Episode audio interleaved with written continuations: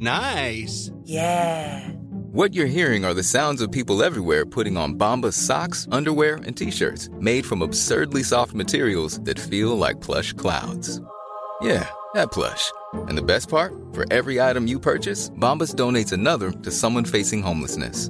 Bombas. Big comfort for everyone. Go to bombas.com slash ACAST and use code ACAST for 20% off your first purchase. That's bombas.com slash ACAST. Code ACAST.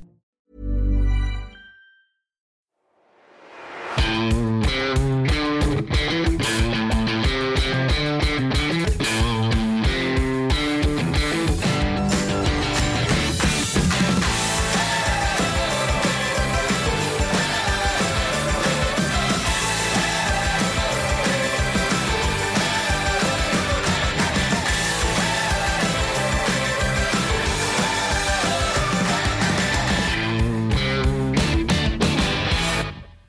Moin Moin und herzlich willkommen zu einer neuen Folge des Finanzrocker Podcasts. Mein Name ist Daniel Kort und heute wird die Folge wieder etwas kontroverser. Denn ich habe heute Dr. Norbert Hering zu Gast und er ist Journalist beim Handelsblatt und hat das Buch herausgebracht Schönes neues Geld, PayPal, WeChat, Amazon Go uns droht eine totalitäre Weltwährung. Das klingt jetzt auf den ersten Blick nach totaler Verschwörungstheorie, aber da steckt sehr viel Substanz dahinter und ich habe nach dem Lesen des Buchs gesagt, ich möchte unbedingt ein Interview mit Herrn Hering führen und äh, das haben wir dann auch umgesetzt. Und wir sprechen in einer Stunde über das Thema Bargeld natürlich, inwiefern beispielsweise das kontaktlose Bezahlen dazu führt, dass man eben total überwacht wird, wie äh, Versuche in Schwellenländern wie Indien oder in äh, Kenia umgesetzt werden und welchen Einfluss große Konzerne im Hintergrund dann äh, ziehen. Wir konnten natürlich nicht alle Aspekte aus dem Buch besprechen. Da sind noch eine ganze Menge mehr interessante Aspekte und ich empfehle jedem, dem das Interview gefällt, auch in das Buch reinzuschauen und ähm, sich da nochmal so ein paar andere Aspekte durchzulesen. Präsentiert wird dir diese Folge von meinen Hörbuch- und Podcast-Empfehlungen. Die habe ich nämlich bei Audible und ich bin jetzt seit, ja, ich glaube zwei Jahren Audible-Kunde und äh, seit einem Jahr lassen sich da auch 25 sehr, sehr coole Podcasts anhören. Die gibt es exklusiv nur da. Unter anderem auch äh, zum Thema Wirtschaft, und Wissenschaft und Unterhaltung. Da ist eine ganze Menge dabei. Das bekommt man kostenlos dazu und zusätzlich eben auch noch ein Hörbuch im Monat für 9,95 Euro. Und das besonders Interessante ist, wenn man das Buch Schönes neues Geld sich anhören möchte, dann kann man das über Audible auch machen. Und wenn man das Thema so ein bisschen vertiefen möchte, dann empfehle ich wirklich die beiden Hörbücher Die Optimierer von Theresa Hanning. Da geht es nämlich genau um dieses Social Scoring, über das wir auch äh, sprechen. Und äh, das ist eine Zukunftsvision, wie sie an und für sich jetzt in dem Interview auch rauskommt. Oder die andere Alternative ist von Marc-Uwe Kling. Quality Land. Darüber sprechen wir im Interview auch. Und die beiden Hörbücher kann ich euch wirklich ans Herz legen, wenn ihr das Thema mal so ein bisschen vertiefen wollt, über das wir jetzt in der Podcast-Folge sprechen. Ihr könnt reinschnuppern, einen Monat kostenlos. Da könnt ihr euch ein Hörbuch herunterladen und natürlich in alle Podcasts reinhören. Und äh, danach kostet es erst 9,95 Euro. Der Link lautet www.finanzrocker.net slash audible. Schaut da mal vorbei. Und wenn euch das gefällt, dann könnt ihr das Abo dann nutzen. Und äh, wie gesagt, ich bin äh, Stammkunde und man kann es auch pausieren. Und das ist gerade, wenn man viel im, im Zug oder mit dem Auto dann auch unterwegs ist, dass man da dann eben nicht nur Podcast hört, sondern eben auch richtig coole Hörbücher. Ja, und ich würde sagen, wir gehen jetzt ab zum Interview. Auf geht's. Heute habe ich den Wirtschaftsjournalisten und Buchautor Dr. Norbert Hering zu Gast. In seinem neuen Buch geht es um schönes neues Geld und die Frage, warum uns eine totalitäre Weltwährung droht. Ich bin gespannt, über welche Themen wir heute diskutieren werden. Sag aber erstmal herzlich willkommen im Finanzrocker Podcast Herr Hering. Ist das jetzt eine Podcast-Premiere für Sie? Podcast ja. Bisher war ich nur im Radio und Fernsehen gelegentlich. Ja, ich habe eben schon gesagt, da sind Sie ja noch ein größerer Profi, weil Sie da ja schon die Erfahrungen mitbringen, aber Podcast ist ja noch so ein relativ äh, neues Medium. Damit haben Sie sich wahrscheinlich noch nicht so auseinandergesetzt, oder? Das stimmt leider, ja. Bevor wir loslegen, ich habe Sie eben schon mal ganz kurz vorgestellt, aber vielleicht möchten Sie sich noch mal in eigenen Worten vorstellen. Also ich bin Finanzjournalist, war schon bei verschiedenen Wirtschaftszeitungen, jetzt beim Handelsblatt. Früher war ich auch mal bei einer Bank. Mhm. Davor habe ich an der Uni promoviert, in VWL, studiert natürlich vorher. Mhm. Und ja, Wirtschaft ist mein äh, Leib- und Magenthema im Prinzip. Das hat angefangen, als ich als gleich nach der Schule in Peru und Bolivien war, mhm. Anfang der 80er. Und das waren ziemlich wilde Zeiten, auch wirtschaftlich dort. Äh, und das gab viele Dinge, die man gerne verstehen wollte und nicht konnte. Und dafür habe ich Wirtschaft studiert. Mhm. Das ist ein äh, sehr spannendes Thema, weil ich jetzt äh, schon verschiedene Leute kennengelernt habe, die in der Jugend oder vor oder nach dem Studium in Süd- oder Mittelamerika waren und genau die gleichen Gedanken mit nach Deutschland wieder zurückgenommen haben. Mhm. Ja, es ist wirklich sehr beeindruckend, was da lief, wie man in Bolivien die nagelneuen Geldscheine in Massen gekriegt hat, wenn man nur ein paar Dollar gegeben hat. Mhm. Alle Preisverhältnisse haben nicht gestimmt. Man konnte da in einer Boeing, äh, im Boeing-Flugzeug relativ neu für, für 30 Dollar fliegen. Ich meine, heute wundert man sich nicht mehr, ja. aber damals war das äh, völlig undenkbar. Mhm. Und man konnte einfach nicht verstehen, wie geht das? Die müssen ja das Flugzeug bezahlen und also was. Also da war alles durcheinander, die mhm. äh, Finanzverhältnisse. Inflation bei 55 Prozent, Zinsen bei 60. Mhm. Und Sie haben sich damals dann gesagt, ich möchte mal so ein bisschen wissen, woher das kommt. Und äh, deswegen haben Sie dann Volkswirtschaftspolitik studiert. Genau, ja. Und dann äh, hat ihnen das so zugesagt, dass sie dann gleich in dem Bereich geblieben sind und dann bei, ich glaube, sie waren bei diversen ähm, Zeitungen, also Financial Times, glaube ich noch, jetzt Handelsblatt und haben auch diverse Bücher geschrieben. Und in den Büchern geht es überwiegend um ein Thema, nämlich um das Thema Bargeld. Ähm, welche Rolle spielt denn Bargeld für Sie? Also so, so ein One-Trick-Pony bin ich auch nicht. Das war das letzte Buch und das jetzige, was äh, in das Gebiet fällt. Ja. Äh, davor habe ich auch ein Buch geschrieben, ein großes, das hieß Markt und Macht. Äh, das war so mein äh, zweites VWL-Studium. Da habe ich das dann alles mühsam wieder verlernt, was mir im Studium an Ideologie eingebläut wurde und habe äh, das nochmal neu gelernt und aufgeschrieben ja. im Buch weil es eben Macht und solche Dinge äh, da gar nicht vorkommen und die sind eben sehr, sehr wichtig. Mhm. Aber trotzdem, Bargeld ist ja jetzt äh, gerade in den letzten Jahren für Sie zu einem Thema geworden, was Sie sehr beschäftigt. Und äh, das letzte Buch ging darüber und das Thema Macht hat natürlich auch mit Bargeld zu tun. Ja, ganz, äh, ganz massiv. Darum geht es vor allem in, mhm. in dem jetzigen Buch. Also das erste, die Abschaffung des Bargelds und die Folgen. Da fing das gerade an. Und da habe ich irgendwie gemerkt und zusammengezogen, da passiert was. Und das, äh, da passiert mehr, als man sieht. Da ist eine Kampagne dahinter und habe so Indizien zusammengetragen mhm. für diese Kampagne und wer da wohl beteiligt ist. Und dann ging es ja relativ schnell danach. Dann kam diese Sache auch nach Deutschland. Äh, und dann habe ich weiter recherchiert und jetzt habe ich äh, die Kampagne eben beisammen und kann mhm. Ross und Reiter nennen und genau beschreiben, wie das gemacht wird, wie es funktioniert.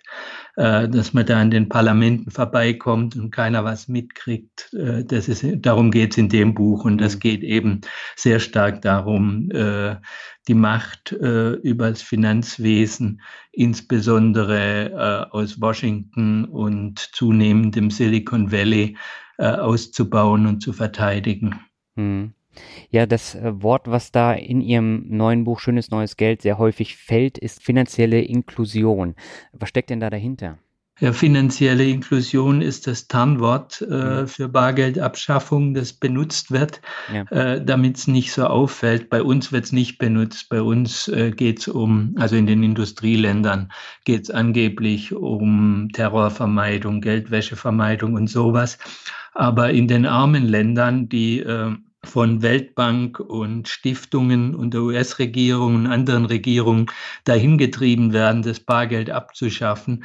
Da ist eben finanzielle Inklusion das, äh, das Tarnwort. Mhm. Das soll, äh, da soll man denken an, an Inklusion äh, wie in der Schule, wo Menschen mit Behinderung, junge Menschen mit den anderen, also integriert werden praktisch. Äh, mit äh, normal, normalen, in Anführungszeichen, Schulen und eben nicht ausgeschlossen und separiert. Daran soll man denken, dass Leute ein Bankkonto kriegen und mitmachen dürfen. Äh, wenn das gemeint ist, dann ist es äh, Neusprech wie bei George Orwell, weil es ist eigentlich das Gegenteil. Mhm. Ich zeige in dem Buch, dass es darum geht, denen, die das pushen, äh, den Leuten, vor allem den Armen, die Option Bargeld zu nehmen und da gibt es auch äh, relativ viele Beispiele und drastische. Mhm. Äh, und dann ist es eben nicht Einschluss, sondern Ausschluss. Nur wenn man es so versteht, wie, wie es der PayPal-Chef Dan Schulman mal beschrieben hat, dann passt es wieder. Der hat gesagt, finanzielle Inklusion ist ein Modewort. Das bedeutet, die Leute ins System zu bringen. Mhm. Äh, Inklusion kann man ja auch als Einschließen übersetzen und das ist es. Äh, man soll ins formelle digitale Finanzsystem, also Bankensystem eingeschlossen werden und da nicht mehr raus können. Mhm. Und Bargeld ist halt die Möglichkeit, um auch außerhalb von diesem System was zu machen. Und das soll unterbunden werden. Mhm. Sie haben da ja auch drei Beispiele genannt. Ähm, lassen Sie uns doch mal mit Indien anfangen, weil das ein besonders drastisches Beispiel ist. Ähm, dort wurden von heute auf morgen die meistgenutzten Geldscheine verboten und äh, man konnte dann damit nicht mehr bezahlen. Was war denn der Hintergrund dieser Aktion? Ja, das sollte angeblich darum gehen, Geldwäsche und Schwarzgeld aufzudecken und äh, denen wegzunehmen, die es haben. Die Idee war, das, das Geld musste man bei der Bank einzahlen und bei größeren Mengen dann nachweisen, wo, woher man es hat. Und die Idee war, äh, die angebliche Idee, mhm dass die das nicht können und das Geld dann lieber verfallen lassen. Und dann hat man den Schwarzgeldbesitzern halt ein Schnäppchen geschlagen. War von vornherein Quatsch, weil das meiste illegale Geld ist ja in Grundstücken, Schmuck und also und im Ausland und sonst wo angelegt und mhm. nicht irgendwie in, in Banknoten daheim im Tresor. Das äh, sind ja nur kleinere Mengen. Und es hat sich eben auch gezeigt, dass fast das gesamte Geld, 99 Prozent, zurückgelaufen ist und eingezahlt worden. Da haben die, die Schwarzgeld hatten, in solcher Form, haben Wege gefunden. Das hat sich sehr schnell gezeigt und dann äh, ist die Regierung umgewechselt auf das Argument, es geht um finanzielle Modernisierung, Inklusion. Mhm. Äh, also dieses, die Begründung hat sehr schnell gewechselt. Und das Bemerkenswerte ist, wie begeistert diejenigen, die äh, des, der finanziellen Inklusion, Schrägstrich Bargeldabschaffung des Wort reden, wie begeistert die von dem äh, indischen Modell waren und von dieser Aktion, die ja fast totalitär war und total ruppig. Äh, man muss sich das vorstellen, über 90 Prozent aller Zahlungen Bargeld die allergrößte Mehrheit der Bevölkerung hat nichts anderes als Bargeld, hat keine Karte, mhm. äh, hat kein Kartenlesegerät, wenn sie was verkaufen wollten. Äh, und es gab nur noch etwa 15 Prozent des Bargelds in kleinen Münzen und kleinen Scheinen. Mhm. Das heißt, es war kein Bargeld mehr im Umlauf. Keiner hat äh, das bisschen Bargeld, was er hatte, äh, genutzt, um einen Rikscha-Fahrer oder einen Schuhputzer oder, oder einen Handwerker, der es nicht anders nehmen konnte, zu bezahlen. Die Leute sind alle nur noch im Einkaufszentrum einkaufen gegangen, wo sie mit Karten zahlen konnten, wenn sie welche hatten und nicht mehr beim kleinen Händler um die Ecke, der kein Lesegerät hatte. Mhm. Das hat ganz vielen Menschen äh, extreme Not bereitet, und das sind die, die äh, angeblich durch die finanzielle Inklusion denen damit geholfen werden soll. Also es war sehr deutlich, mhm. wie, wie heuchlerisch das ist. Und es war auch dermaßen drastisch, dass man das sich in Amerika oder bei uns nicht vorstellen könnte, obwohl es bei uns viel weniger Wirkung hätten, weil es viel weniger Leute gibt, die auf Bargeld angewiesen sind. Mhm. Aber trotzdem fanden die das hervorragend. Das lässt schon ziemlich tief blicken. Mhm. Sie haben im Buch auch geschrieben, dass da auch wieder große Firmen irgendwie im Hintergrund damit eine Rolle spielen und so ein bisschen die Fäden ziehen.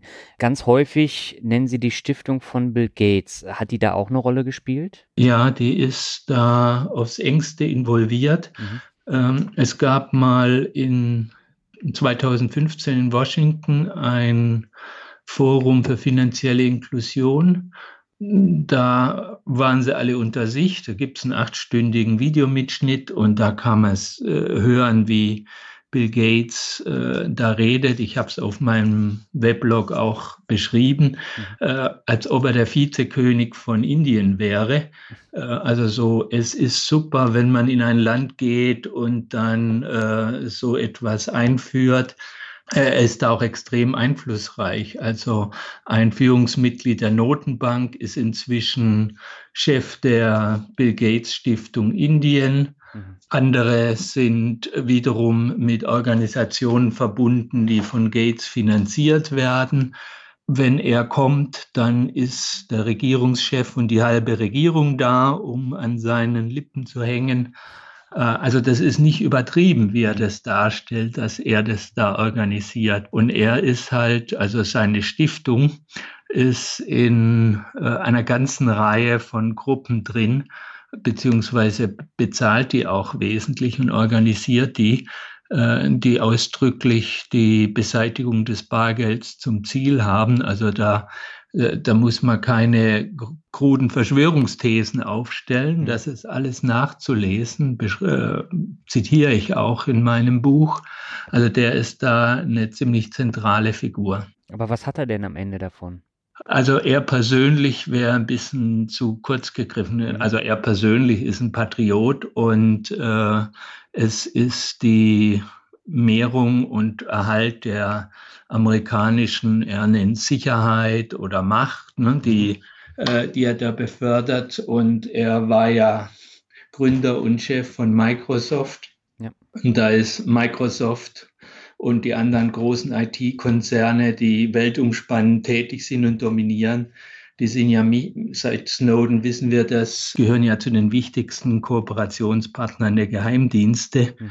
Und äh, insofern ist er da in dieser Szene natürlich aufs engste verbandelt auch. Und uh, um die geht's auch ziemlich viel, weil die Digitalisierung des Zahlungsverkehrs die bedeutet eben, dass man den, alles, was gekauft und gemacht wird, zentral nachverfolgen kann. Also man muss nicht äh, zur richtigen Zeit äh, seinen Schlapphut am richtigen Ort haben, um mitzukriegen, ob jemand da jetzt äh, jemand anderes und wen etwas bezahlt, wie das beim Bargeld halt nötig ist, das kann man vom Computer in Langley oder Fort Meade aus, wo die NSA und CIA sitzen, eben dann zentral für die ganze Welt beobachten. Mhm. Und das ist natürlich äh, sehr schön und nützlich.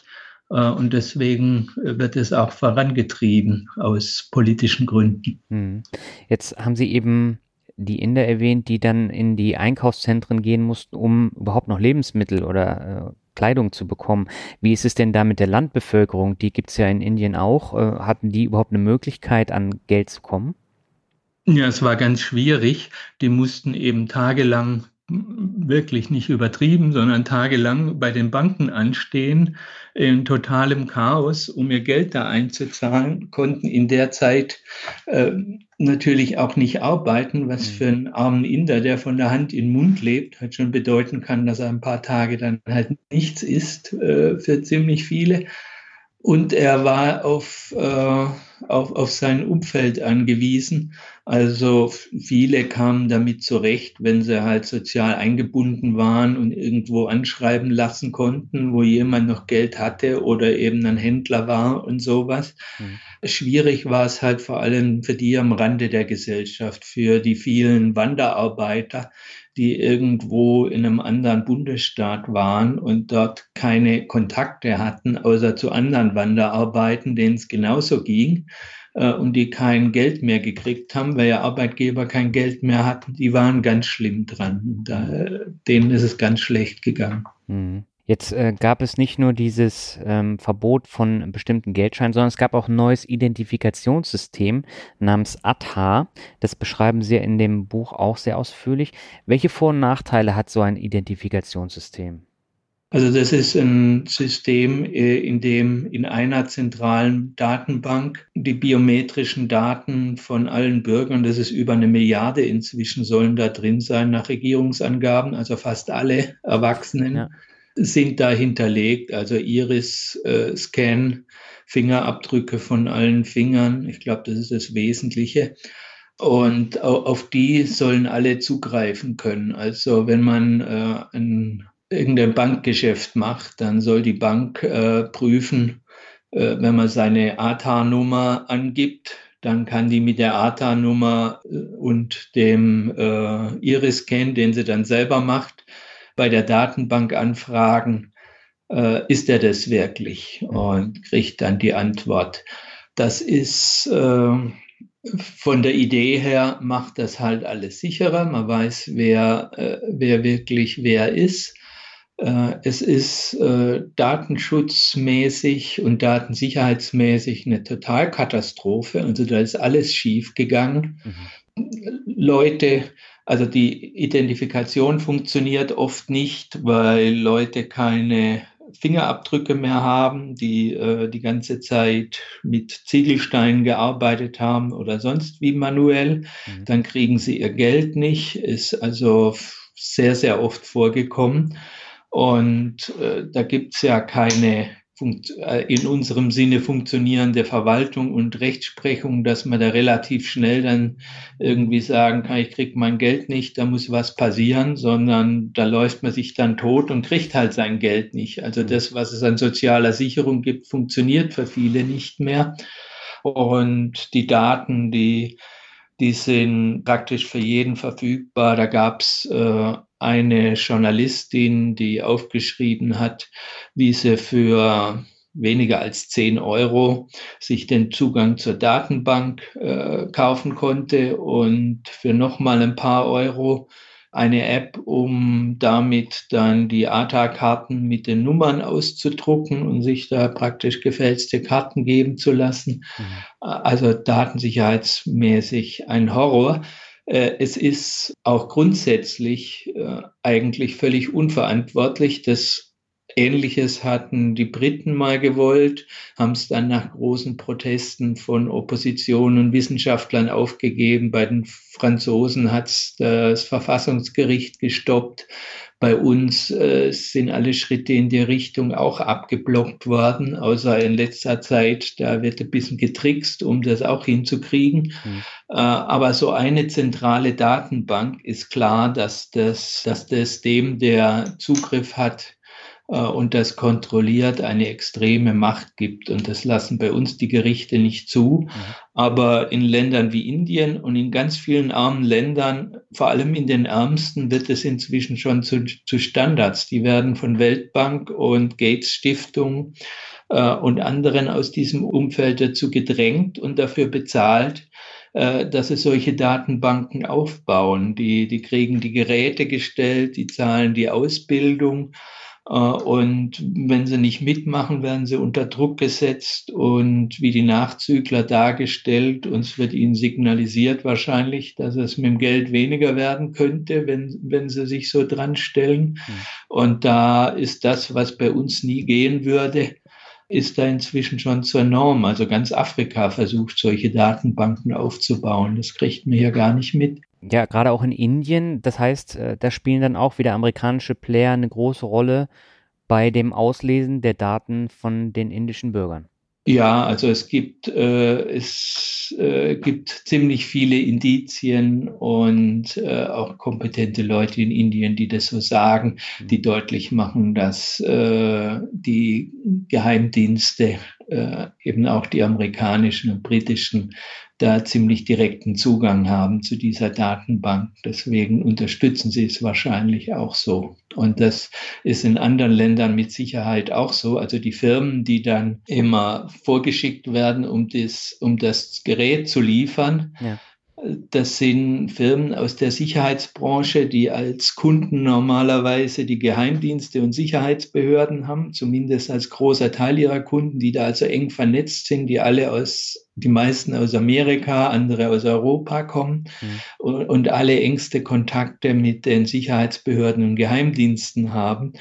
Äh, und da muss man also nicht glaube ich, nicht allzu misstrauisch sein, um zu vermuten, dass da schon Backdoors drin sind in dem, was, äh, was da aufgebaut wird mit diesem externen Sachverstand an Datenbanken, dass da Zugänge da sind.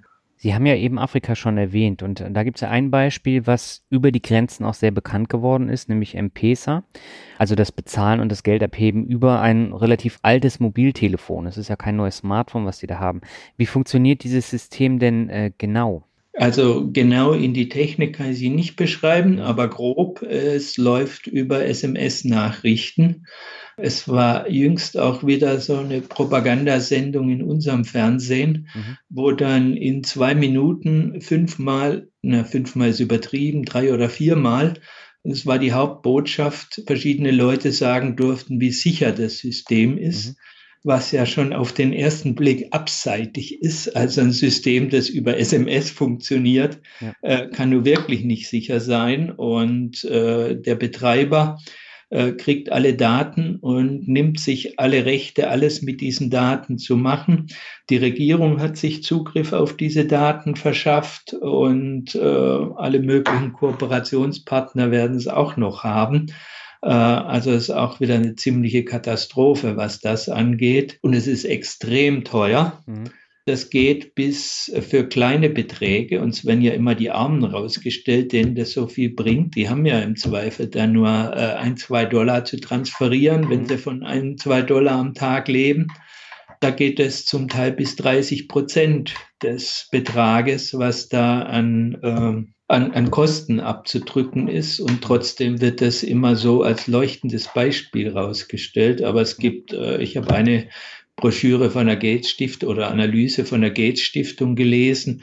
Da steht ganz klar drin, dass es ein Problem ist in Kenia, dass der gleiche Anbieter im benachbarten Tansania für ein Zehntel der Gebühren das gleiche macht. Äh, das hält Bill Gates aber nicht davon ab, äh, rumzuziehen und zu sagen, wie günstig das ist für die Leute und so, dass sie da so, so günstig ihr Geld transferieren können. Seine eigene Stiftung sagt das Gegenteil.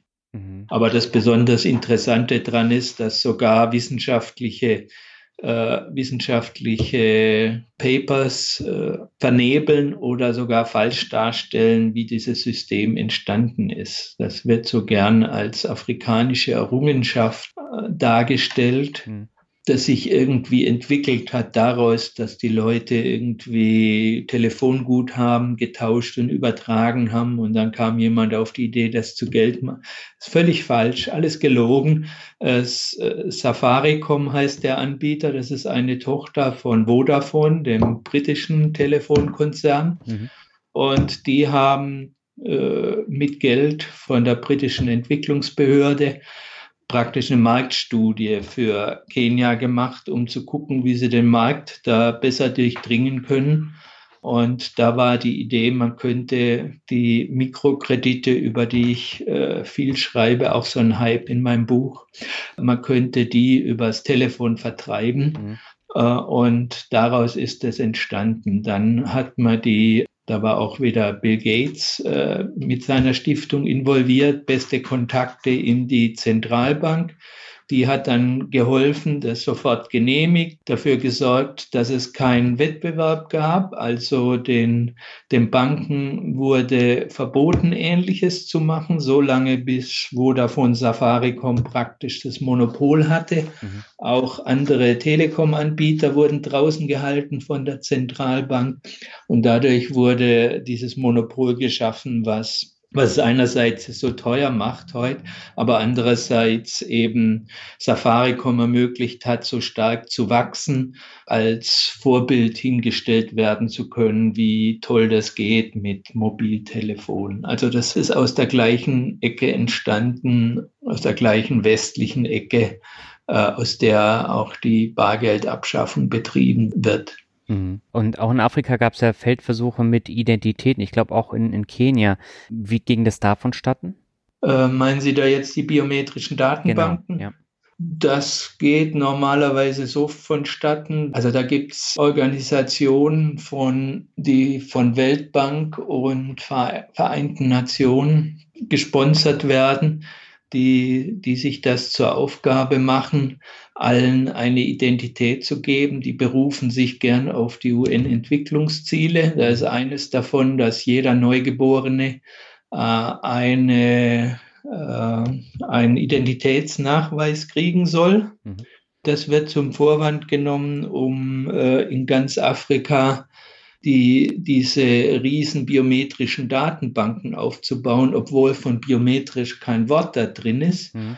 Und äh, da auch alle Leute, also die Leute werden reingezwungen. In Nigeria kann man keine, äh, kein Geld mehr abheben, ohne, sie, ohne in so einer biometrischen Datenbank drin zu sein und sich so zu identifizieren. Und mhm. das wird in anderen Ländern auch so gemacht. Also die Leute werden reingezwungen auch die 80 Prozent, die schon jede Menge ausreichende Identitätsnachweise haben. Mhm. Und für die Neugeborenen ist es überhaupt nicht brauchbar, weil da, da funktioniert nichts mit Biometrie. Da kann man noch keine Iris-Scans nehmen und keine Fingerabdrücke, weil die eben äh, nicht konstant genug bleiben. Also es, es sind reine Vorwände. Aber wenn die Weltbank kommt und in so armen Ländern, die stark abhängig von der Weltbank und von Gebern wie Bill Gates äh, sind. Die Gates Stiftung ist ja ein, ein, ganz großer Geber, ähnlich wichtig wie die Weltbank, mhm. auch im Gesundheitswesen. Und wenn die kommen und sagen, ihr braucht das äh, und äh, Entwicklungsziele und das müsst ihr machen und hier ist das Geld, dann machen die das halt. Also so läuft es. Und dann werden die Leute losgeschickt und die, Re die Gesetze geschrieben, die kriegen die vorformuliert, äh, bringen sie ins Parlament und äh, so werden dann die Datenbanken aufgebaut. Mhm. Lassen sich denn bestimmte Punkte, die jetzt in Schwellenländern ausprobiert wurden, auch hierzulande umsetzen? Waren es vielleicht nur Feldversuche oder wäre das gar nicht möglich? Ja, das ist auch die Absicht. Also das kann man auch bei den äh, in den Jahresberichten der Gates Stiftung zum Beispiel nachlesen, gelegentlich. Das steht, da wird vieles gemacht, was sich auch äh, bei uns dann anwenden lässt.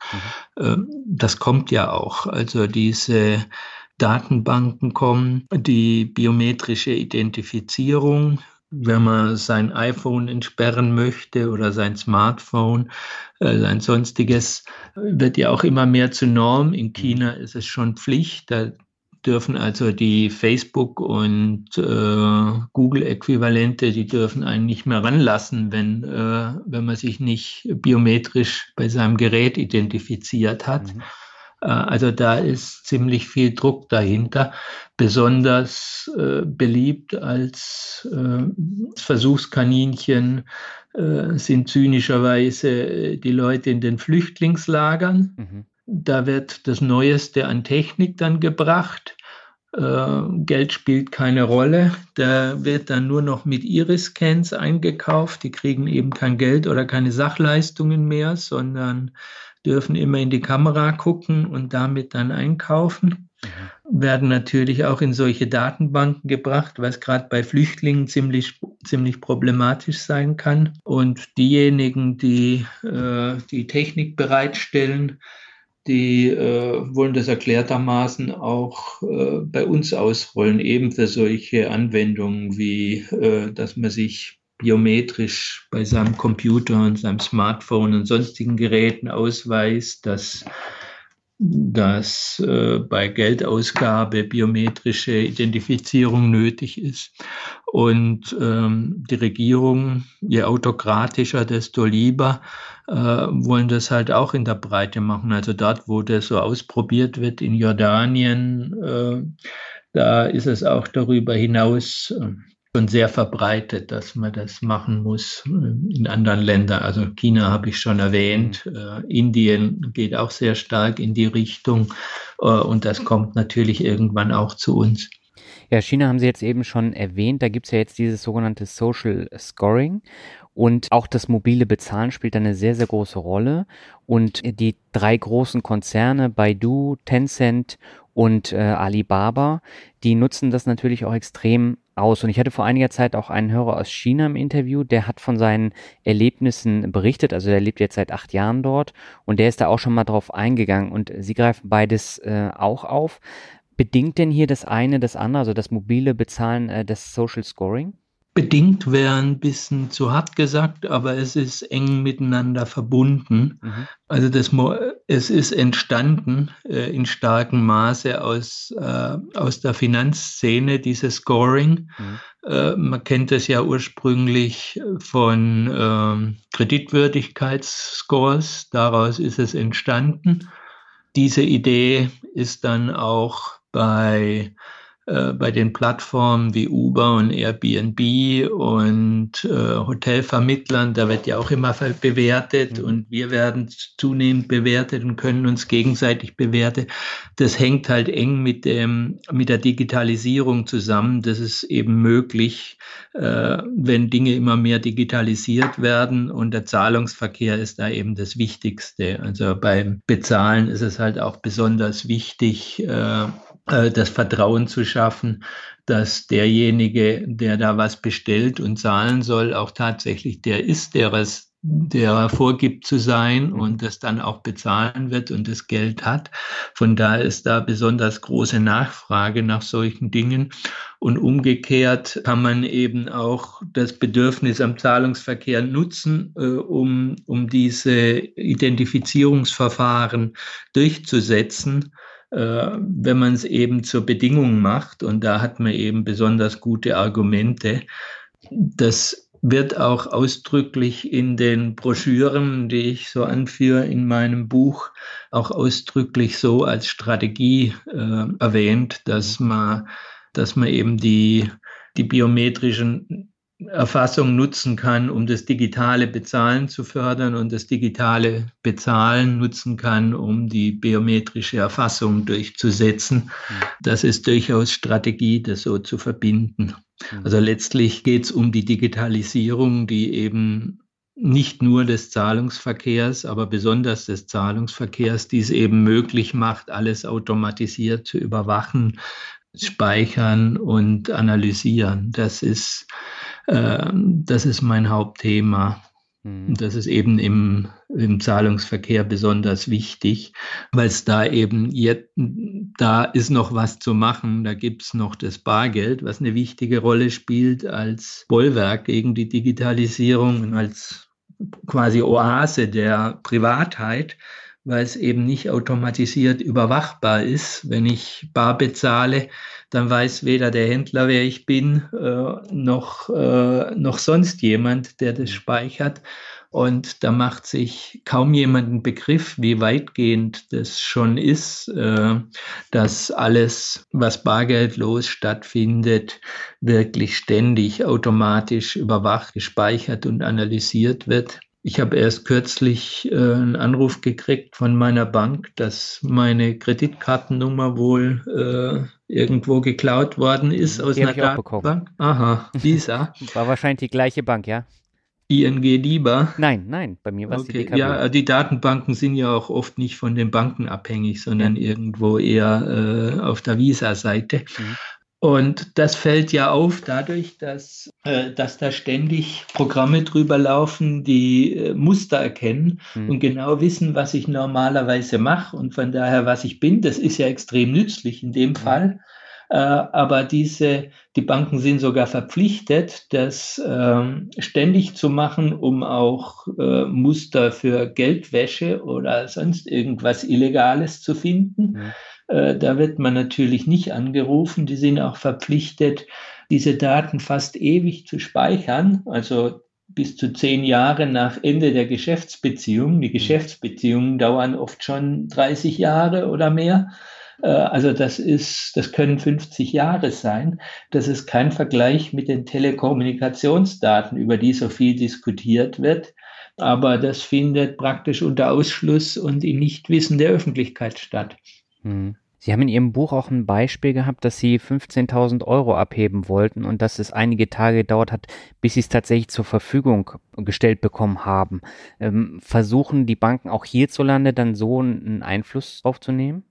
Also das äh, steht auch in einem wenig bekannten Gesetz. Mhm. Die Regeln, die die Banken da haben, die sind auch hochgeheim. Mir hat es mal jemand zugespielt. Also da steht auf jeder Seite äh, vertraulich und äh, nichts dem Kunden sagen. Es, es ist mit hohen Strafen bewährt, mhm. äh, einem Kunden zu sagen, dass er verdächtig ist äh, durch das, was er macht. Äh, was eben bedeutet, dass ein Kunde auch keine Chance hat, äh, ein Missverständnis aufzuklären. Es geht ja immer nur um Verdacht ja. Äh, und der ist oft falsch. Aber der Kunde darf auf keinen Fall irgendwie eine Chance haben, sich zu erklären weil wenn er vielleicht doch ein Krimineller ist, dann wüsste das ja. Ne? Mhm. Das kann man sich sonst in keinem Bereich vorstellen, weil das, also das ist wie Franz Kafka der Prozess. Ne? Man, man kann die Richter nie finden, die über einen richten. Man kann da auf eine ähm, äh, Verdachtsliste geraten äh, was bedeutet, dass man noch stärker überwacht wird und der Polizei gemeldet. Aber man, es gibt keine Regeln, da wieder runterzukommen. Und mhm. selber kann man nichts tun, um wieder runterzukommen, weil wenn man fragt, was ist denn los, dann ist es den Bankbeamten, nicht Beamten, Angestellten verboten, mir das zu erklären und überhaupt zuzugeben, dass da irgendwas ist. Äh, und entsprechend kriegt man eben auch nicht gesagt, wie die Regeln sind bei, zum Geld abheben. Eigentlich müsste ich mein Bargeld ja, es ist jederzeit kündbar, müsste ich jederzeit abheben können. Äh, jederzeit heißt nicht in drei Tagen, aber die Geldwäscheregeln, die verlangen eben, dass die Banken das erst am dritten Geschäftstag auszahlen, wenn es ein bisschen mehr ist als mhm. üblich. Äh, und in der Zeit melden sie es den Behörden. Und wenn sie dann zwei Tage nichts gehört haben, dürfen sie es auszahlen. Es sei denn, man macht so wie ich und bleibt stur. Äh, dann müssen, bleibt stur da stehen. Dann müssten sie äh, mir erklären, warum sie es nicht zahlen. Und das dürfen sie nicht. Äh, und da sind dann die Regeln, dann darf es ausgezahlt werden. Dann passiert nur das, dass die mich halt eine Viertelstunde hinhalten mit irgendwelchen Scheinaktivitäten damit die Polizei Gelegenheit hat, wenn sie das wichtig genug findet, mich vor Ort zu befragen oder festzunehmen. Mhm. Also das passiert, wenn man mit Bargeld hantiert. Äh, das hat seine, also das, das Experiment ist aus meinem letzten Buch. Äh, in dem Buch habe ich eben festgestellt, wo das dann ursprünglich herkommt. Mhm. Das kommt aus internationalen Standardsetzern. Darf ich ausholen? Ja, dürfen Sie gerne. Ähm, also ich habe schon Bill Gates erwähnt und die US-Regierung. Die haben zusammen mit Visa, Mastercard und der Citibank eine Organisation namens Better Than Cash Alliance gegründet, besser als Bargeld Allianz, mit dem Ziel, das Bargeld abzuschaffen weltweit. Äh, etwa gleichzeitig hat die US-Regierung den G20-Regierungen, also den 20 wichtigsten Industrienationen, einschließlich Deutschlands, also Bundesbank und Regierung sind dabei, mhm. äh, eine globale Partnerschaft für finanzielle Inklusion untergeschoben. Also im Prinzip eine Partnerschaft gegen das Bargeld, wenn man finanzielle Inklusion so übersetzt. Dass es das ist, sieht man auch daran, dass die besser als Bargeld Allianz, also Visa und Mastercard und äh, Microsoft in Anführungszeichen mit all ihrem kommerziellen Interesse an der Bargeldabschaffung Hauptumsetzungspartner dieser globalen Partnerschaft sind für die Regierungen. Mhm. Da hat natürlich, das war damals mitten in der Finanzkrise, da hat keiner so recht gemerkt, was die Amerikaner da wollen, ne? und keinen hat es interessiert. Ja.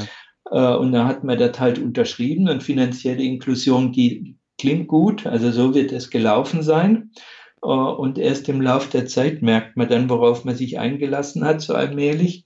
Und an diesen G20 hängen wiederum äh, solche Standardsetzerorganisationen wie die Financial Action Task Force, also Arbeitsgruppe für finanzielle Aktionen gegen Geldwäsche und Terrorfinanzierung, heißt das mhm. ausführlich. Ja.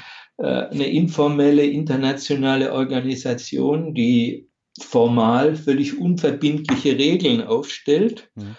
die aber weltweit angewendet werden und durchgesetzt werden. Also bei den Entwicklungsländern, die ja gar nichts äh, in der Gruppe gar nicht vertreten sind und in der G20 auch nicht, äh, da wird es ziemlich brachial über einen internationalen Währungsfonds und Weltbank gemacht, dass die das umsetzen, sonst kriegen die da Schwierigkeiten und die sind eben abhängig von denen. Mhm. Und bei uns, da wird es eben dann als das ist internationaler Standard äh, in irgendwelchen größeren Finanzgesetzen äh, ans Parlament gereicht und gar nicht mehr diskutiert und nur noch abgenickt. Deswegen wird da nie drüber diskutiert und weiß keiner was davon. Mhm. Äh, und da kommt es eben her. Das ist auch wiederum, also da werden solche Regeln wie Banken mit Bargeld umgehen sollten und mit dem Geldwäscheregeln, die werden da gemacht und praktisch unverändert bei uns ins Gesetze gegossen. Mhm. Und die sind wiederum auch auf amerikanischen Druck auch wieder mit der Besser als Bargeld Allianz und ähnlichen Gruppen verbunden. Also die dürfen da mit am Tisch sitzen. Und diese Standardsetzer wurden auch darauf verpflichtet, die Ziele der finanziellen Inklusion bei ihren Standards zu berücksichtigen. Also die sollen bargeldfeindliche Standards machen und das tun sie auch. Also bei der Geldwäsche ist immer Bargeldnutzung das Erste, was erwähnt wird als Geldwäscherisiko, als ob es wirklich in dem Maßstab, in dem die sich damit beschäftigen, um Bargeld ginge. Ne? Also die ganz großen Geldwäschegeschichten, da läuft ja nichts mit Bargeld. Das sind ja alles die russischen äh, Milliarden, die da irgendwo in Banken gewaschen werden oder die das Drogengeld in, äh, in Lateinamerika, das von der HSBC gewaschen wurde. Äh, da ist auch mal Bargeld dabei, aber im Großen und Ganzen läuft es ja über die äh, Steuerparadiese auf, auf, den, auf den Inseln, wo man und zum Teil in den USA. Delaware ist ja auch so ein Paradies, wo man anonym Unternehmen machen kann und all sowas. Mhm. Also ausgerechnet die USA, die angeblich immer so hinter Geldwäschevermeidung sind. Ne? Ja. Es geht immer nur darum, das Bargeld zurückzudrängen, aber solche Dinge werden, wo es wirklich drauf ankommt, äh, die laufen weiter. Ja, es gab ja auch äh, hier in der EU in diesem Jahr zwei Bankschließungen, eine in Estland, eine in Lettland auch wegen des Verdachts der Geldwäsche in solchen Banken und zwar von russischen Geldern. Und äh, von daher so utopisch ist es gar nicht. Also es äh, gibt es auch hier in der EU. Ja, ja, klar. Und es gibt Schätzungen von renommierten Ökonomen, dass 30 oder ich weiß nicht genau, 30 Prozent oder so äh, der größten, größten Vermögen äh, sind in, äh, in den Steuerparadiesen geparkt und werden die Steuern hinterzogen. Und mhm. das geht eben über solche Verschleierungen, wo kein Bargeld, da wird ja kein Bargeld irgendwie auf die Cayman Islands geschafft. Ne? Das, mhm. das geht auf ganz anderen Wegen. Also das ist nicht irgendwie die Ausnahme, das ist das Normale, dass das große Geld von, von vermögenden Leuten und Unternehmen auf diese Weise äh, gewaschen wird mhm. oder aus dem offiziellen Bereich rausgeholt. Also das Umgekehrte von gewaschen in dem Fall. Ja, wobei man braucht ja dafür nicht unbedingt das Geld waschen, also Steuern sparen tun ja die ganzen großen amerikanischen Konzerne auch, indem sie dann nach Luxemburg gehen und da die Abrechnung machen. Die zahlen ja in Deutschland keine Steuern. Ikea, glaube ich, in, in den Niederlanden. Google und äh, Facebook dann in Irland. Und äh, die wissen halt auch, wie sie Steuern sparen können. Ja, das äh, bei den Unternehmen läuft es normalerweise durch, durch Ausnutzung solcher Schlupflöcher. Ja. Illegal wird es meistens bei den Privatvermögen, weil es da die Schlupflöcher nicht so gibt. Äh, da wird es einfach versteckt, indem man ein, äh, ein Pseudo-Unternehmen auf in Delaware oder, äh, oder auf den Inseln irgendwie gründet und dann äh, hin und her schiebt, bis keiner mehr nachverfolgen kann, wo es herkam. Mhm. Und und darauf zugreifen kann sowieso keiner. Ja. Jetzt haben Sie eben äh, die Allianz auch nochmal vorgestellt. Die haben natürlich dann auch wieder einen direkten Einfluss auf die Geschehnisse in Kenia, in Indien über irgendeine Art und Weise, treffen sich dann auch auf dem Wirtschaftsforum in, in Davos, tauschen sich da aus und können dann natürlich eben auch gucken, in welche Richtung sie jetzt äh, gerade in den Industriestaaten äh, auch solche Sachen umsetzen können. Ja, also in den Industriestaaten läuft es anders, äh, peinlicherweise. Gibt es da ein Papier vom Internationalen Währungsfonds, wo mhm. aufgeschrieben ist, wie es hier gehen soll, nämlich hintenrum mhm. mit indirekten Maßnahmen, weil äh, die Bürger hier zu viele Rechte haben und sich zu sehr wehren und äh, das zu wenig mögen, wenn man ihnen das Bargeld wegnehmen will, wie in Indien oder so. Das geht hier nicht. Ja. Äh, deswegen soll das indirekt gehen, indem man Bargeld immer un unhandlicher macht und teurer, so dass es die Händler nicht mehr haben mögen, ist für die, äh, für die Konsumenten nicht mehr so interessant ist, indem man äh, verbietet, was jetzt in Europa auch gemacht wurde gerade, äh, indem man verbietet, Kosten für Kartenzahlungen auf die Kartenzahler umzulegen, mhm. was sehr pikant ist, wenn man denkt, wie die, diese Szene immer argumentiert hat, Bargeld wird nur genutzt so stark, weil die Nutzer die Kosten nicht tragen müssen und die müssten angelastet werden. Und jetzt äh, sorgen sie dafür, dass verboten wird, den Verursachern von Kartenzahlungskosten die Kosten anzulassen. Aber bei Bargeld wird es munter weitergemacht. Äh, das ist schon sehr teuer geworden, weil es den Banken auch immer teurer gemacht wird. Es gibt so Regeln, Münzen zu prüfen, mhm. äh, was es was völlig widersinnig ist, weil Münzen werden praktisch nicht gefälscht, aber trotzdem muss jede Münze bis runter zur Centmünze, wenn ich das richtig verstehe, inzwischen geprüft werden, bevor sie wieder in Umlauf gebracht wird. Das heißt, die Banken müssen nicht mehr nur dafür sorgen, dass sie irgendwie sortiert und abgepackt werden, äh, und dann können sie sie wieder dem nächsten Händler geben, der Centmünzen braucht, sondern die müssen die vorher prüfen, ob sie vielleicht doch gefälscht sind und dadurch kosten, kostet jetzt, kosten jetzt 50 Cent Münzen äh, ein Euro. Bei anderen ist das Verhältnis nicht so krass, aber es ist eben auch viel teurer geworden. Äh, und äh, sowas, also das sind so die indirekten Maßnahmen. Das sind ja an sich absurde Regelungen, wo man gar nicht verstehen kann, wie kommt so eine EU-Kommission drauf, sowas vorzuschreiben. Mhm. Aber wenn man so diesen Hintergrund kennt ne, von, von dieser Kampagne, ja. äh, wo eben die EU-Kommission Teil ist dieser globalen Partnerschaft, so wie unsere Bundesregierung und da eben der Druck gemacht wird von US-Regierungen so, ihr habt euch verpflichtet, jetzt macht mal, mhm. äh, dann passiert halt sowas was. Also anders kann man das auch schwer erklären. Und das, das sind so die Methoden, die es bei uns gemacht wird. Und jetzt, also was Neues ist jetzt, dass wenn man über auch EU-Regulierung, wenn man über die Grenzen geht und anmeldefreies Bargeld dabei hat, also ab 10.000 Euro muss man es ja anmelden. Mhm. Wenn man jetzt 3.000 Euro dabei hat und der Zöllner fragt danach und sieht es und findet ja, wie 3000 Euro sehen sie eigentlich nicht aus ne? und findet da irgendwie Erklärungsbedarf, ja. dann darf der das Geld konfiszieren, bis ich ihm erklärt habe, ähm, warum, ich, äh, warum ich das habe und was ich damit machen will.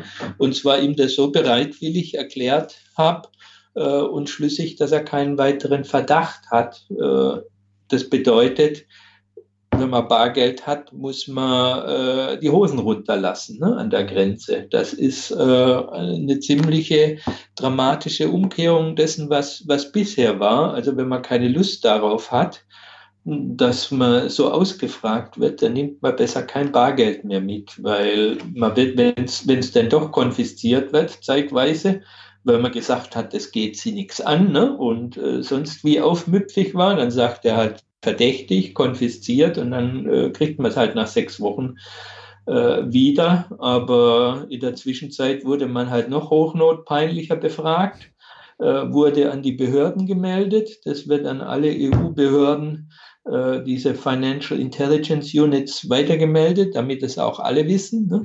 Äh, und dann ist man da in diesen Datenbanken. Ganz abgesehen davon, wenn man eben gereist ist und das Geld eingeplant hatte, dass man es erstmal nicht hat. Also äh, die Regel ist immer noch, bis 10.000 Euro kann man so mitnehmen, mhm. aber es empfiehlt sich eigentlich nicht mehr. Und so wird auf kalten Wege äh, dafür gesorgt, dass es immer schwieriger wird. Und die Beträge, mit denen man sich in der Bank verdächtig macht, wenn man mit Bargeld hantiert, die werden halt auch immer niedriger. Also 1000 ist so die Grenze, ja. aber 990 oder ein paar Mal 900 ist irgendwie schon verdächtiger als 1000, weil das gilt dann als Umgehung und so. Da schlagen die Systeme noch schneller Alarm. Mhm. Und das wird immer weiter runtergezogen. Mhm. Aber da haben wir jetzt ja auch dieses Big Data-Phänomen, dass die Daten halt generell ausgewertet werden. Ich glaube, in Ihrem Buch haben Sie auch das Beispiel PayPal erwähnt äh, und dass da ganz, ganz viele unterschiedliche Firmen Zugriff auf die Daten haben. Ja, das geht also an Gott und die Welt. Mhm. Auch jede Menge von diesen Datensammlern in Amerika, ja. äh, wo dann auch ausdrücklich äh, steht, äh, die haben das Recht, das weiterzugeben, mhm. weltweit. Also es geht direkt schon an Dutzende Unternehmen, mhm. äh, auch an die problematischsten. Äh, es sind auch äh, Unternehmen mit kryptischen Namen dabei. Da steht dann als Zweck zur Speicherung also die kriegen das dann, damit sie es speichern. Mhm. Als ob PayPal das nicht selber könnte.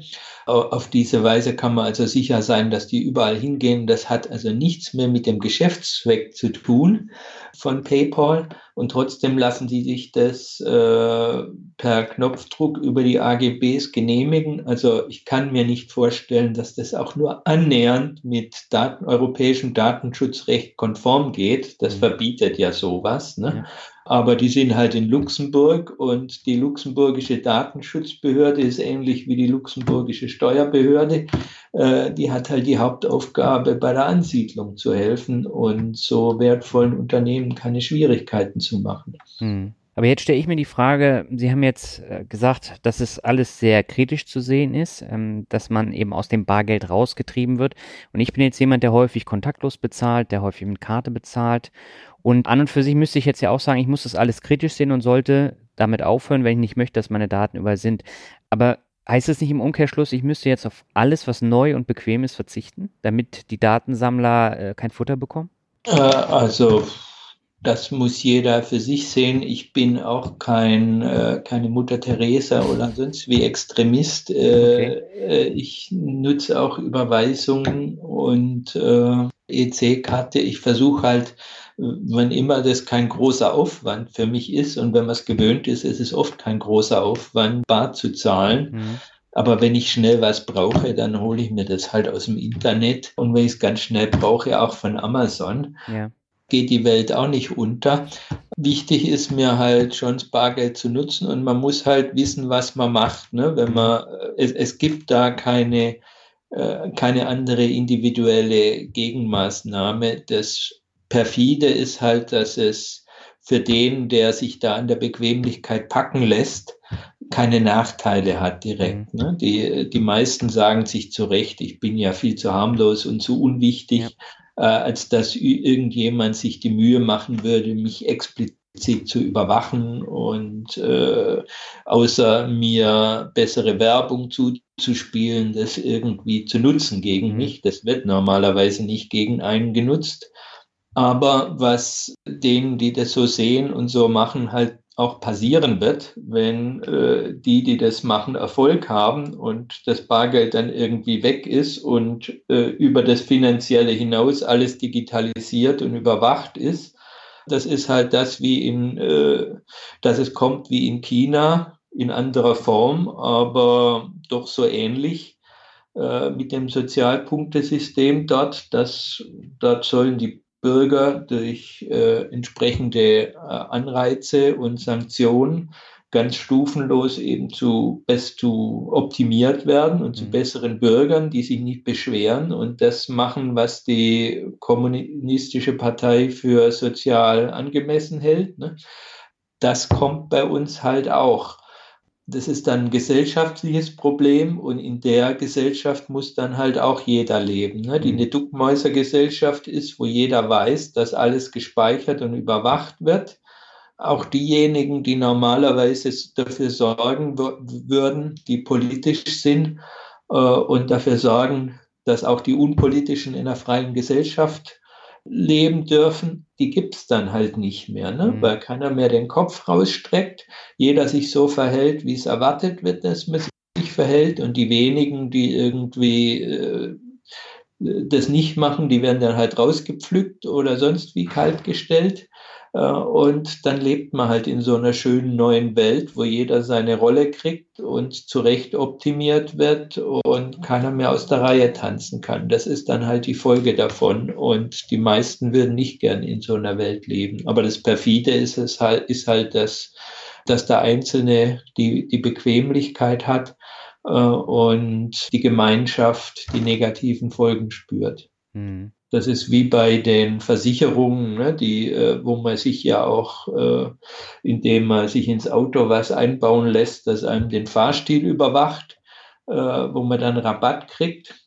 Das schadet erstmal keinen, aber wenn das natürlich um sich greift, dann ist das eben so, dass äh, derjenige, der das nicht mitmachen will, auch wenn er ein guter Fahrer ist und vorsichtig fährt, der kriegt dann halt eine Strafe. Ne? Der ist oder wird gar nicht mehr versichert, weil er als zu großes Risiko gilt. So nach dem Motto, der muss ja was zu verbergen haben, wie schlecht er fährt, wenn er das nicht macht. Äh, insofern bleibt es halt nicht beim Einzelnen. Hm. In China ist es ja auch so, das haben Sie im Buch, glaube ich, auch kurz erwähnt, dass dort auch soziale Ächtung dann dadurch stattfindet, weil wenn man arbeitslos ist, wird es halt dann auch nach außen gegeben. Und das ist ja auch ein Phänomen, was zum Beispiel Marc-Uwe Kling in seinem Quality Land hat, ähm, dass das dann eben auch zu sozialen Problemen dann führen könnte. Das ist jetzt kein Beispiel aus meinem Buch, aber das ist das Prinzip. Mhm. Äh, es geht nicht so sehr darum, ähm, um das Einzelne ist der jetzt arbeitslos oder so, sondern äh, man, die, die Sozialpunkte, auf die kann praktisch jeder gucken und ja. die sollen auch offen sein und äh, dann sieht jeder, mein Gott, der hat 1500, fängt mal an, meinetwegen, äh, der hat 1000 Punkte, mit dem wir ja gar nichts zu tun haben. Ja. Das wird auch genutzt darüber, dass äh, wenn man Kontakte mit Leuten mit geringen Sozialpunkten hat, dann wird man selber äh, weniger vertrauenswürdig, so dass äh, ein Anreiz geschaffen wird, Leute zu schneiden, die, äh, die schon sanktioniert worden sind. Also so treibt man eben den, äh, so kann man das Duckmäuser Tum nochmal potenzieren, indem mhm. man eben Anreize schafft, dass die anderen, die auch schneiden, dann nichts mehr mit denen zu tun haben wollen, weil es sonst auf sich selber zurückfällt. Hm. Haben Sie Quality Land gelesen? Nein. Aber das ist keine Zukunftsmusik, das muss man sich klar machen. Also ja. die, die Anbieter dort, Alibaba, äh, Alibaba mit Alipay und WeChat von Tencent, ja die haben solche Modelle, die, die werden zusammengeführt äh, in, in dieses Regierungssystem, aber dort ist es jetzt schon so, dass, dass jeder bewertet wird. Und wenn man eben in seiner Kontaktliste Leute hat, die, die niedrig bewertet sind, dann ist das schlecht für einen selber. Und wenn man äh, Leute drin hat, die hoch bewertet sind, ist das gut. Also, mhm. Das ist äh, keine Zukunftsmusik, das ist heute schon. Und in den Bewertungssystemen, die es bei uns so gibt, äh, also im Westen, auf diesen Plattformen, ist das zum Teil auch schon so angelegt. Ja, Airbnb und Uber haben Sie ja schon erwähnt. Also äh, das sind ja auch Sachen, wo, wo viel über Bewertung auch gebucht wird und Booking.com und ähm, ja. da ist man davon abhängig, dass man eben positive Bewertungen bekommt. Also das ist jetzt noch im größeren mhm. Rahmen, aber trotzdem damit fängt es an.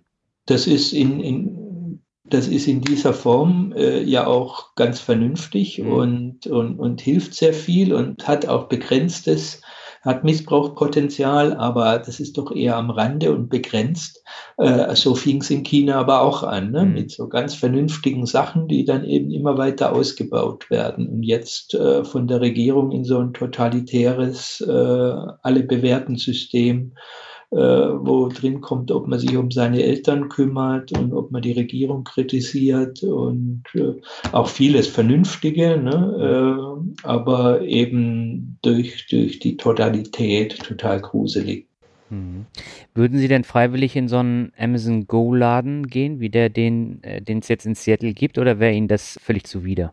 Ich, also reingehen könnte ich, aber ich könnte da nichts, oder ich weiß nicht, ob man mich reinließe, aber ich nutze keine, äh, keine Apps und hm. kein Smartphone aus solchen Gründen. Deswegen würde ich da schon gar nicht reinkommen. Aber das wäre mal zu extrem. Hm. Das ist, also das sind halt auch so, also das Interessante ist ja, Amazon äh, vermarktet die Technologie, die es dann nutzt, äh, zu ziemlichen Dumpingpreisen auch überall in der Welt an Polizeibehörden und sowas. Ne? Mhm. Also das wird vielleicht auch einfach da entwickelt und ausprobiert, um so zu vermarkten. Und, und dadurch ist halt Amazon dann in, in diesem Gesichtserkennungsgeschäft und allem dann ganz groß drin, wenn es äh, das für die Polizeibehörden in der Cloud macht macht, die ganzen Gesichterdatenbanken verwalten und mhm. die Erkennung zu machen und so, dann ist man natürlich groß im Geschäft, was das angeht. Aber das hat so ein, das hat auch so einen Tabubruch-Charakter wie diese Big Brother Shows und sowas, mhm. ne? Die also ganz perfide, ne? Die halt dafür sorgen, da wird er ist erstmal ein bisschen Empörung, aber die Hauptfunktion ist dann, dass es irgendwann normal wird, ne? Und dann wird die verrückteste Überwachungstechnologie normal, dass man da mit massivster technischer Überwachung sich aussetzt, um, um da ein oder zwei Minuten an der Kasse zu sparen, ist ja an sich völlig verrückt. Ne? Hm. Ja, weil da haben wir ja alles über das, was wir jetzt in der vergangenen Stunde gesprochen haben, haben wir drin. Die biometrischen Daten, die Kameraüberwachung, äh, die digitale Bezahlung. Da haben wir alles gleich auf einmal und alles freiwillig, um eben die zwei Minuten zu sparen an der Kasse. Ja, und ein bisschen cool zu sein. Also ich kann mir vorstellen, dass das als Geschäftsmodell nicht funktionieren würde.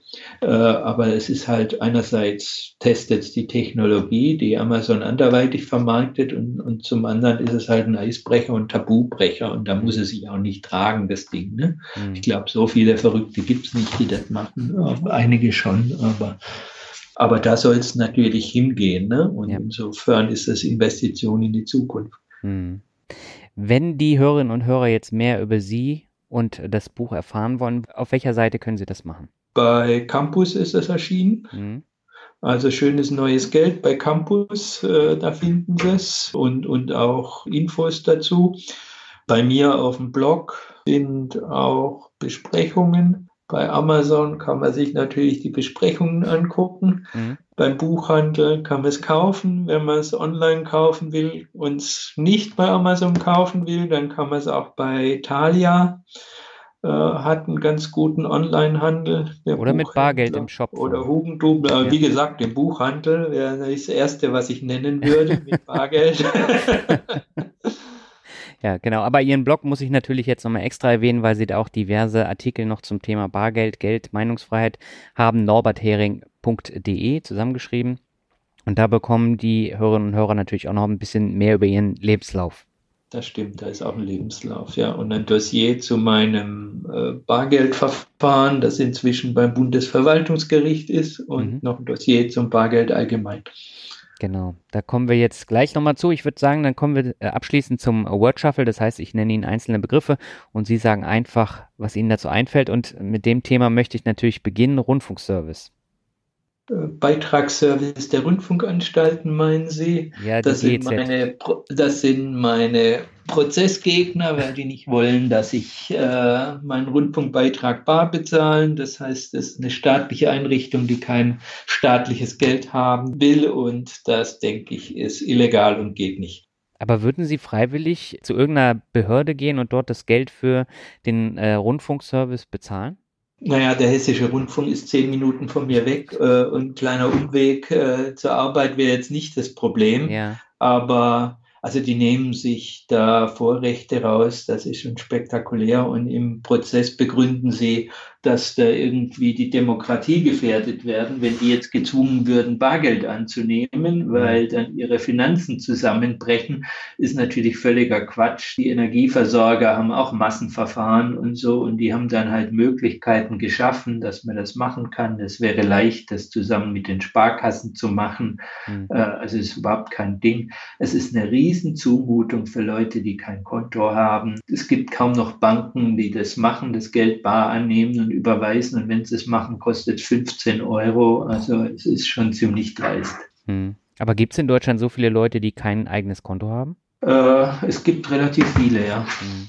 Also es ist jetzt wieder ein Thema geworden. Die Banken wurden ja verpflichtet, jedem ein Konto zu geben. Und jetzt äh, sind die Interessenvertreter der Armen wieder auf die Barrikaden, dass die Banken sich darum drücken und äh, das halt nicht wirklich machen. Mhm. Also es gibt ja schon viele Obdachlose, die haben große Schwierigkeiten, ein Konto zu haben, aber andere eben auch, wenn man mal sein Konto gesperrt hat, der auf irgendwelchen Listen gelandet ist, dann wird es auch schwierig. Amerikaner können kaum noch ein Konto aufmachen, die können das eigentlich nur noch über Bekannte und so, weil mhm. die Amerikaner so komisch sind, dass deutsche Banken da nichts mehr mit zu tun haben wollen, also die Behörden in Amerika. Okay. Sehen Sie denn den Erfolg, äh, dass der kommen könnte bei Ihrem Prozess? Also rein rechtlich müsste der kommen, mhm. äh, weil der Bundesgerichtshof, meins ist beim Bundesverwaltungsgericht, der Bundesgerichtshof, der für Zivilsachen zuständig ist, äh, der hat immer so geurteilt, wie ich das meine mhm. und hat gesagt, nur Bargeld ist richtiges Geld. Und das dürfen die unteren Verwaltungsgerichte ignorieren, aber das Bundesverwaltungsgericht darf das eigentlich nicht. Das muss das mit berücksichtigen, was ein anderes oberstes Gericht sagt. Und äh, das äh, Bundesbankgesetz ist auch eindeutig mit dem äh, unbeschränkten gesetzlichen Zahlungsmittel. Also äh, es ist extrem spitzfindig und an den Haaren herbeigezogen, was die unteren Verwaltungsgerichte da geurteilt haben. Ich kann mir es schwer vorstellen, dass das Bundesverwaltungsgericht das auch macht. Gut, dann kommen wir zum nächsten Begriff. Das ist auch spannend. Habe ich auch aus Ihrem Buch Glücksspielgebühren. Ja, die Kreditkartenbetreiber Visa und Mastercard, die nehmen beziehungsweise sind die Banken, die die Karten ausgeben, mhm. glaube ich jetzt, äh, müssen nachschauen. Die nehmen jetzt Sondergebühren, wenn man seine Kreditkarte für Glücksspiel einsetzt, hm. äh, also Casino oder Internetglücksspiel darüber habe ich dann gelernt, wie äh, was die alles erfahren, wenn wenn man mit Karte zahlt. Ja. Also ob man da jetzt bei der Eheberatung war, dafür gibt es einen Code, für Glücksspiel gibt es einen Code, mhm. äh, für alle, also die die Händler die man bezahlt, die, die werden klassifiziert mit Codes und insofern wird das weitergegeben, was man da macht. Ziemlich problematisch.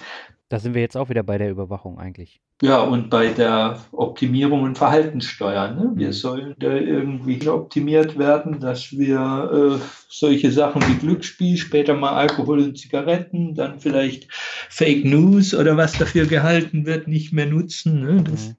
Also der, äh, die, die Manipulationsbereitschaft sieht man darin. Dann kommen wir zum nächsten, das ist Blockchain. Blockchain denke ich an Kryptowährungen. Da hoffen viele, dass, äh, dass das irgendwie der Bargeldersatz sein kann. Mhm bin ich skeptisch, äh, weil ich nicht an solche technischen Lösungen für solche Macht- und, und gesellschaftliche Fragen glaube.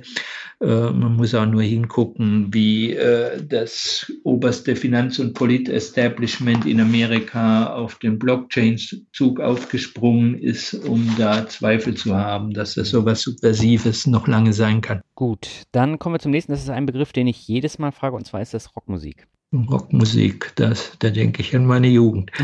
Okay, aber mittlerweile kein Thema mehr. Doch, ich habe, äh, ich kann das Radio eigentlich nur noch schwer ertragen mit dem vielen dummen Gequatsche zwischen der Musik und, äh, höre deswegen auf meinem alten, wie heißt denn das Ding, iPod äh, und Lautsprecher die, die ganze alte Musik, die ich halt habe aus meiner Jugend. Okay. Dann kommen wir zum vorletzten Begriff, das ist Reisen. Reisen äh, tue ich sehr, sehr gerne. Mhm. Momentan ringe ich mit mir, äh, weil ich versuche, meinen, Flugab äh, meinen Fußabdruck zu reduzieren und bin deswegen seit einem Jahr nicht mehr geflogen, mhm. äh, außer einmal, als ich beruflich musste und will deswegen weniger Fernreisen auf jeden Fall und mehr in der Nähe machen. Mhm. Okay, dann kommen wir jetzt zum letzten. Da bin ich auch mal gespannt, was Sie dazu sagen. Das ist Glück. Das Glück liegt auf der Wiese, denke ich. Da, äh, ich bin ein Landei am Bauernhof groß geworden ja. und äh, von daher ist für mich das Glück am Strand, am Meer, möglichst nicht so voll zu sein und spazieren zu gehen oder in den Bergen oder sonst wie im Grünen. Da fühle ich mich dann wohl. Mhm. Herr Hering, ich äh, sage herzlichen Dank für das interessante Interview. Das sind durchaus mal komplett andere Ansichten, die einen auch zum Nachdenken anregen. Und das Gefühl hatte ich nämlich auch schon beim Lesen Ihres Buchs. Und äh, deswegen wollte ich unbedingt mit Ihnen auch äh, drüber sprechen und sage herzlichen Dank für die interessanten Aussagen. Ich danke Ihnen, Herr Gott. Ja, soweit das Interview mit Norbert Hering. Das war mal ein etwas anderes Thema und ich äh, finde das durchaus wichtig. Und jetzt muss jeder natürlich schauen, inwieweit er jetzt nicht mehr mit Karte bezahlt oder gerade deswegen mit Karte bezahlt. Bei mir ist es so, ich äh, schaue durchaus, wie ich bezahle, aber bin nach wie vor der Meinung, äh, dass kontaktloses Bezahlen für mich äh, die angenehmste Option ist. Aber so diese ganzen modernen Geschichten wie Amazon Go und solche Sachen, da bin ich dann doch schon so ein bisschen äh, vorsichtig. Und äh, ja, ich kann euch nur empfehlen, schaut noch mal in das Buch rein, weil da geht's dann noch um so alternative Weltwährungen wie den Amazon-Dollar. Und Amazon hat ja jetzt gerade auch die Kreditkarte rausgebracht. Und diese Kreditkarte ist natürlich auch zur Kundenbindung da. Und das ist schon ein Thema, was auch angerissen wird in dem Buch. Und ja, ich bin gespannt, äh, wie es da weitergeht. Zum Abschluss habe ich nochmal drei kurze Bewertungen für dich. Die erste stammt von Frivo und er schreibt unbedingt hörenswert. Diesen Podcast kann man jedem, der sich für Finanzbildung interessiert, nur dringend empfehlen. Eigentlich muss man diesen Podcast sogar jedem empfehlen, dem seine Finanzen nicht völlig egal sind. Ich möchte mich bei dem Autor ausdrücklich bedanken für die ganze Arbeit, die in dem Erstellen eines solchen Podcasts steckt. Ja, und ich danke dir herzlich für die 5-Sterne-Bewertung. Die nächste stammt von Vroni Webu und sie schreibt, mega, ein genialer Podcast, ich mag den Mix und dass du einfach einen breiteren Horizont als viele deiner Kollegen hast. Du rockst nicht nur deine Finanzen, sondern auch iTunes. Ja, äh, Woni, herzlichen Dank und äh, das ist mir eben auch wichtig und äh, leider Gottes kommt da natürlich dann auch Kritik, wenn ich halt ein Thema dann äh, nochmal drin habe, was ich in einer anderen Variante schon mal gehabt habe, gerade bei den Hörerinterviews. Aber ja, das äh, gehört dann eben dazu und bei mir geht's halt nicht nur um das Thema Aktienanalysen und äh, welche ETFs will ich aus, sondern eben auch so ein bisschen äh, andere Themen. Und die letzte Bewertung stammt von Cat25ABC und er oder sie schreibt super Podcast, klasse Podcast und Gratulation zu 100 Folgen. Ja, vielen Dank auch für die Bewertung. Nächste Woche geht's schon weiter mit einem Mixtape des Monats und da kannst du dich drauf freuen und ich sag Herzlichen Dank fürs Hören und bis zum nächsten Mal. Ciao.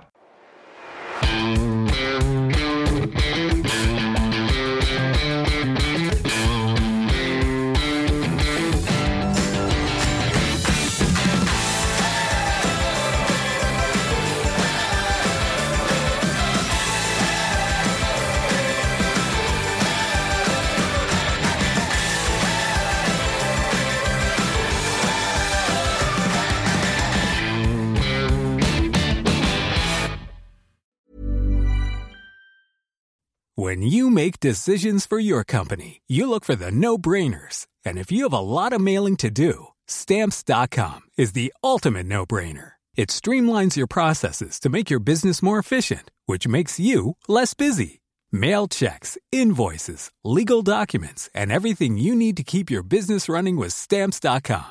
Seamlessly connect with every major marketplace and shopping cart Schedule package pickups and see your cheapest and fastest shipping options from different carriers. With rates up to 89% off USPS and UPS rates. And with the Stamps.com mobile app, you can take care of mailing and shipping wherever you are. Make the same no brainer decision as over 1 million other businesses with Stamps.com. Sign up with Code PROGRAM for a four week trial, plus free postage and a free digital scale. No long term commitments or contracts. That's stamps.com. Code program.